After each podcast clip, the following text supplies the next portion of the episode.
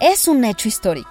Julia Ducournau se ha convertido en apenas la segunda mujer en ganar la Palma de Oro del Festival de Cannes por su película Titán. Thank you, everybody. Thank you a thousand times. I'm very moved by, by your, your, your applause. Thank you very much for this wonderful moment I'll never forget. El festival se canceló en 2020 debido a la pandemia y las medidas de seguridad en este incluían pruebas de saliva para aquellos fuera del sistema de seguimiento COVID de la Unión Europea. Es difícil adaptarse a la pandemia, pero los festivales de cine no se dan por vencidos. Institute. Masterpiece Your Life.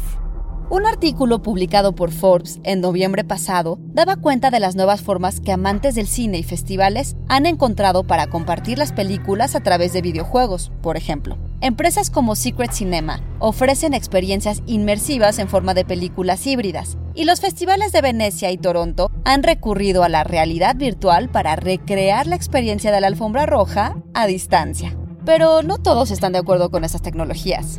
Para Thierry Fremont, director del festival, películas como Soul de Pixar o los filmes de Wes Anderson o Paul Verhoeven se han pospuesto para su exhibición en pantalla grande y no en una computadora. Es por eso que este año se llevó a cabo el Marché du Film en ciudades importantes para el mundo cinematográfico como Beijing, Melbourne, Tokio y la Ciudad de México. Hello, this is Spike Lee. I'm here in Cannes.